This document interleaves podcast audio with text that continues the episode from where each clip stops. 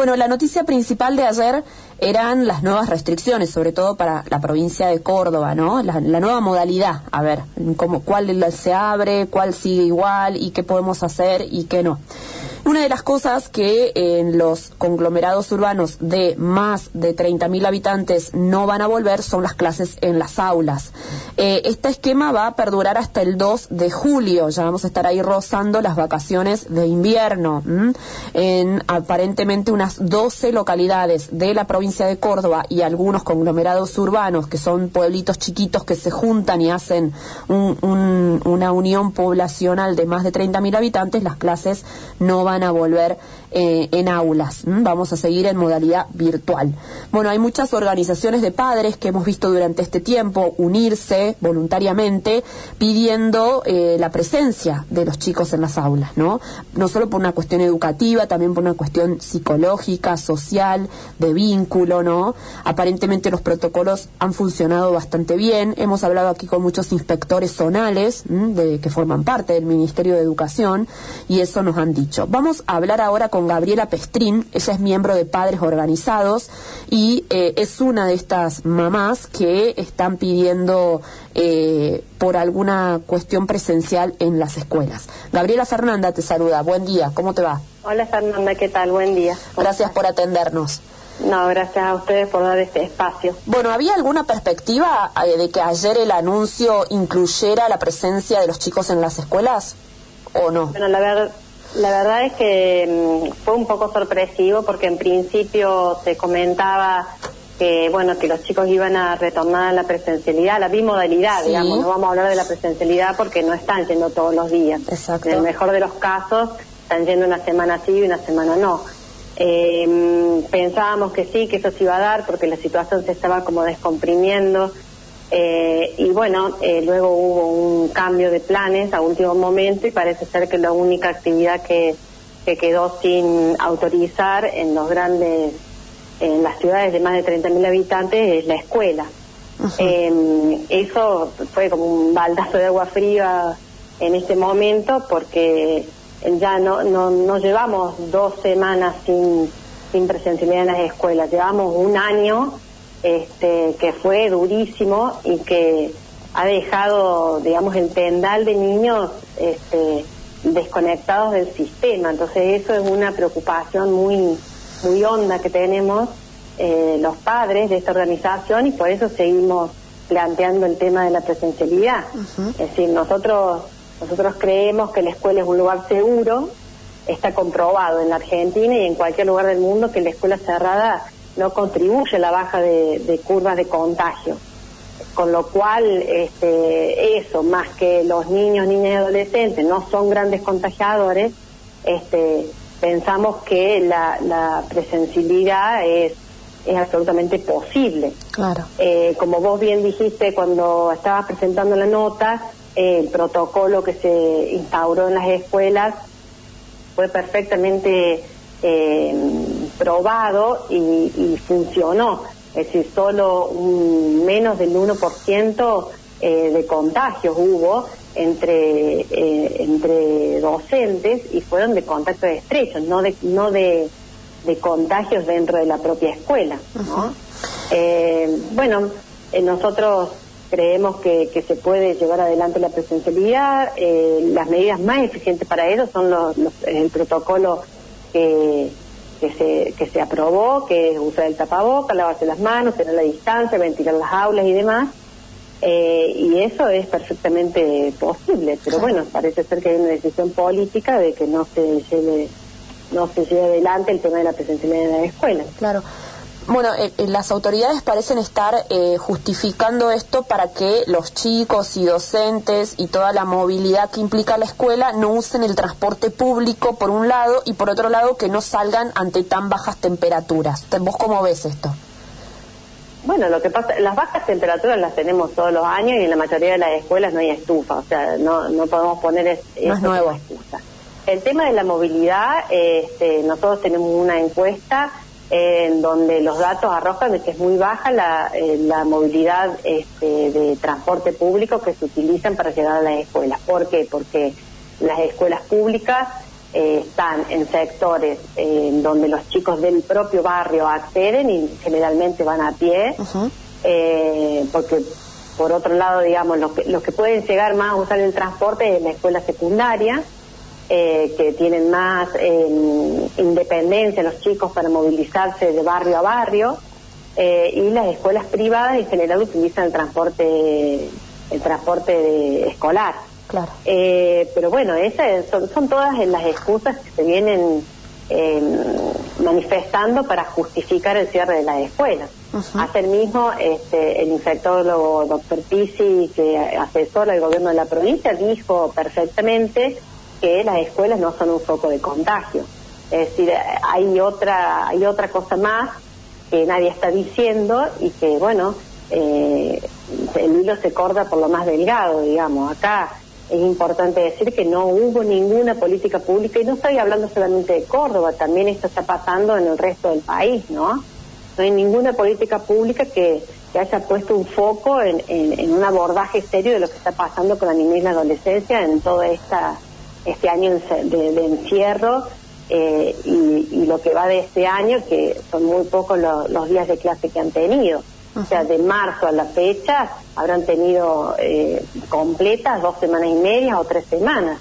Eso va variando de acuerdo a las escuelas. Las escuelas privadas tienen más capacidad de dar bimodalidad que la escuela pública. Entonces, la diferencia que se está generando entre sectores sociales es, es tremendo. Claro. no, ¿Me entendés? O sea, la política pública tampoco eh, tuvo en cuenta que tenemos el 60% de chicos al borde de la línea, bajo la línea de pobreza.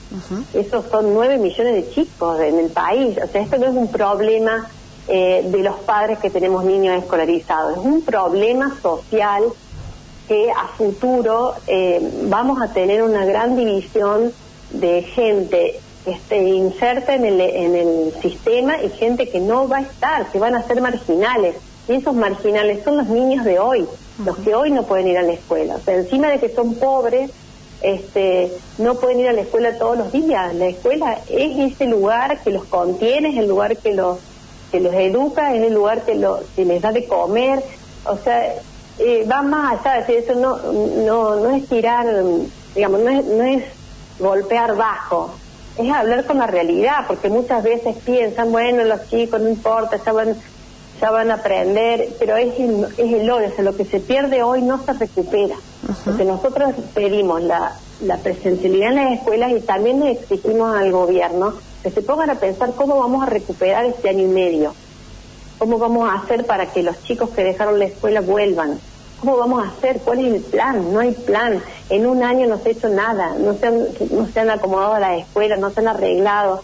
Eh, o sea, es realmente como la de y el abandono eh, a una población totalmente vulnerable, ¿no?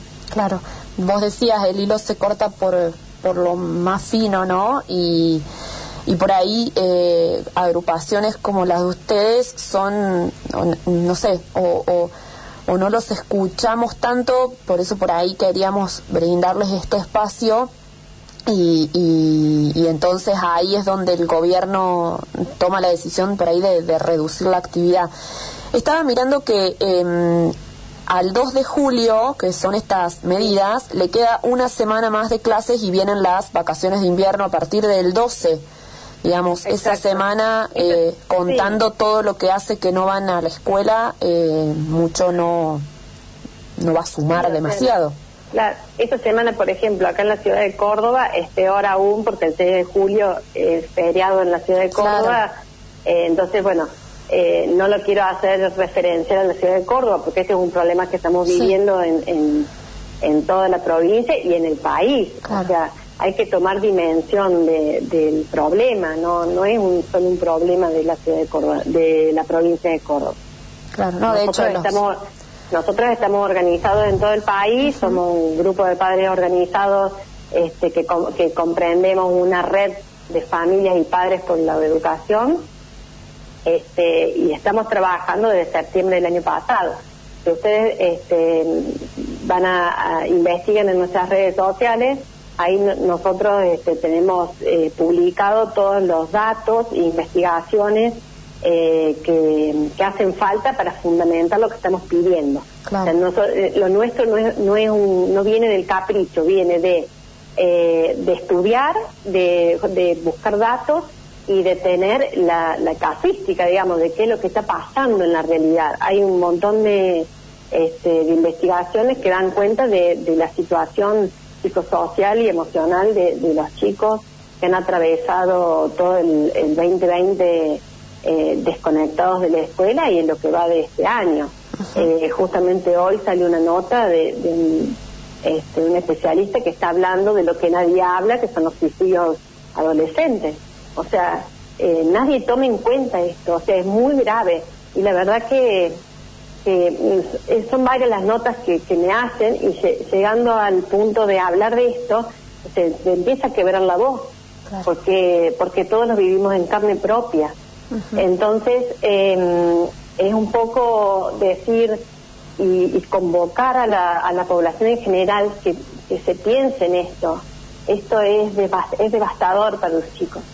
Em, no tener el contacto no solo con sus amigos, sino con el docente, el aprender con el otro eh, y, el, y, el, y el poder manifestarse y, y el poder compartir lo que le está pasando en ese momento es muy duro. O sea, los adultos podemos manejarlo porque ya tenemos una formación psíquica este, y emocional que, que, podemos eh, manejar de alguna manera y por ahí la virtualidad es un problema logístico. Para los chicos la virtualidad no es un problema logístico, no es solamente un problema logístico, es, un problema de su vida. O sea, em, los que la tienen, suerte que la tienen, y los que no la tienen, no la tienen, digamos. O sea, hay un montón de chicos que no pueden eh, acceder a la virtualidad porque no tienen los medios. Y no hablamos solamente de los medios económicos, también del entorno familiar. O sea, hay niños que han dejado de, ir a la escuela para ayudarle a sus padres a salir a trabajar. O sea, esto es, esto es así y es dramático. Eh, no pretendemos eh, hacer una novela de todo esto, eso es lo que queremos que se entienda, pero hay que empezar a ver la realidad. No puede ser que, que, que, sea solamente el reclamo, ¿me entendés?, de que es necesaria la presencialidad porque los chicos no solamente no aprenden, o sea, es, más profundo el problema. Y eso es un poco lo que queremos transmitir. Gabriela, ¿y qué van a hacer algún tipo de, presentación, de comunicación? Bueno, nosotros hemos hecho la semana pasada, en nosotros en la provincia de Córdoba tenemos más o menos las 16, 17 localidades que tienen padres organizados, ahí en la zona de Río Cuarto hay varias, está General de Esa, está La Carlota, eh, bueno, Río Cuarto mismo, está Villa María, del Campillo, eh, Belleville, y bueno, San Francisco, eh, Brickman, hay otras localidades este, más para el norte de acá de, Córdoba, de Alenmacé y demás. Eh, nosotros tenemos un grupo eh, provincial también y hemos hecho una presentación, eh, hemos hecho dos presentaciones, una pidiéndole audiencia al gobernador, explicando todo esto que, yo te estoy contando en una carta eh, y pidiendo el retorno a la presencialidad. Eh, y hemos hecho otra la semana pasada, no, perdón, esta semana, el lunes, hemos presentado pidiendo audiencia con el ministro Graubach todos los representantes de cada grupo, eh, de cada localidad. Bueno, estamos esperando eso. La verdad que no, no tenemos mucha fe de que nos convoquen a una reunión. Eh, nosotros el año pasado, en diciembre, estuvimos en reunión con el ministro Graubach. Eh, nada de lo que nos dijo, digamos, fue sustancial. Siempre trató de evadir la discusión de fondo. pero bueno, eh, lo seguiremos intentando. Es decir, si hay algo que nos caracteriza a todos es que somos padres y los padres eh, van hasta, hasta el final y, eso y eso haremos. Ahora estamos pidiendo la presencialidad, creemos que todos los chicos tienen que ir todos los días a todas las escuelas, todos los niveles, desde el jardín de infancia hasta el secundario. ¿La modalidad de burbujas les parece bien? Sí, eso es una, es una situación que nosotros ya la planteábamos el año pasado, o sea, volver a la escuela con protocolo es la situación de las burbujas y está bien, no es suficiente. Está bien, no es suficiente. pero pero son situaciones que eh, era lo que nosotros llamamos la intermitencia, es decir, nosotros estamos vamos a la escuela todos los días y en situaciones más complejas eh, se reduce la cantidad de chicos en la escuela, pero eso no, o sea, con eso solo no alcanza porque si la estamos cortando a cada rato, digamos, no no no se puede no se puede tener la eh, la continuidad. El tema de las burbujas este, está funcionando bien en los lugares en donde tienen por lo menos una semana seguida de clases. O sea, una semana sí, una semana no. Pero hay otras escuelas que van dos días a la semana o va un día a la semana.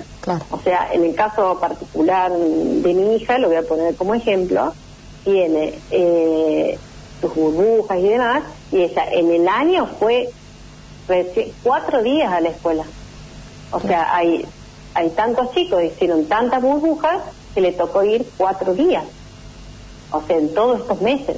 Entonces, hay otras escuelas eh, públicas también que no, no tienen la situación de una semana sí, una semana no, entonces van dos días, van un día, van tres días. Bueno, esto es muy complejo porque no se puede dar la continuidad este, pedagógica, o sea, y la virtualidad es realmente una mentira, o sea, no, no hay forma. Claro. forma. Gabriela, eh, muchas gracias por estos minutos. Cualquier comunicación que tengas y nos quieras compartir, eh, aquí la, vamos a recibir. ¿Cómo no?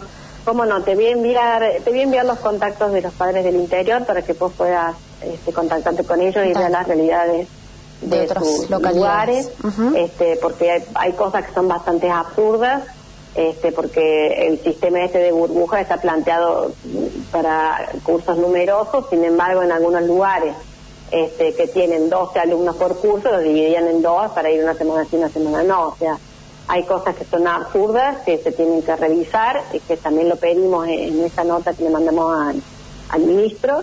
Y bueno, y aparte estaría bueno para que se, para que se amplíe la, base de, voceros que tiene este grupo, que, que puedan hablar todos desde sus experiencias en cada localidad, que siempre es diferente. Claro, sin duda. Gabriela, muchas gracias. Que tengas buen día. No, muchas gracias a vos. Que estés muy bien. Adiós. Gabriela Pestrín se llama ella, es miembro de Padres Organizados. Eh, es un grupo eh, de padres, es, eh, el grupo realmente es grupos de WhatsApp que nuclea a padres de todas las localidades que ella mencionaba, ¿no? Mm, justamente nos atendió una mamá de Córdoba Capital. Nos podría haber atendido por ahí de otra localidad o de incluso aquí en Río Cuarto mismo. Hemos hablado varias veces con algunas madres fueron eh, madres de casualidad, pero también hay padres, por supuesto, dentro de este grupo eh, organizado pidiendo que los chicos vayan a las escuelas. Claro, uno por ahí conoce la realidad de la escuela que le toca, ¿no? Eh, decir, bueno, una semana van, la otra no, y así. Pero hay escuelas tan grandes con tanta cantidad de chicos que la modalidad es, bueno, hoy te toca el lunes, la semana que viene te toca martes y miércoles, la otra eh, semana y así, y los chicos han ido muy poquito al aula, muy, muy poquito al aula. Y siempre hablamos de lo que pasa cuando no tienen el acceso a conectarse, ¿no? Eh, Gabriela ahora a las nueve necesitaba su teléfono para que su hija se conecte. Por eso hicimos la nota antes, eh, porque bueno, ese el único medio para que su hija se conecte, ¿no? Su teléfono con el que estábamos hablando recién. Y eso es eh, mucho. Hay gente que ni siquiera tiene eso, ¿no?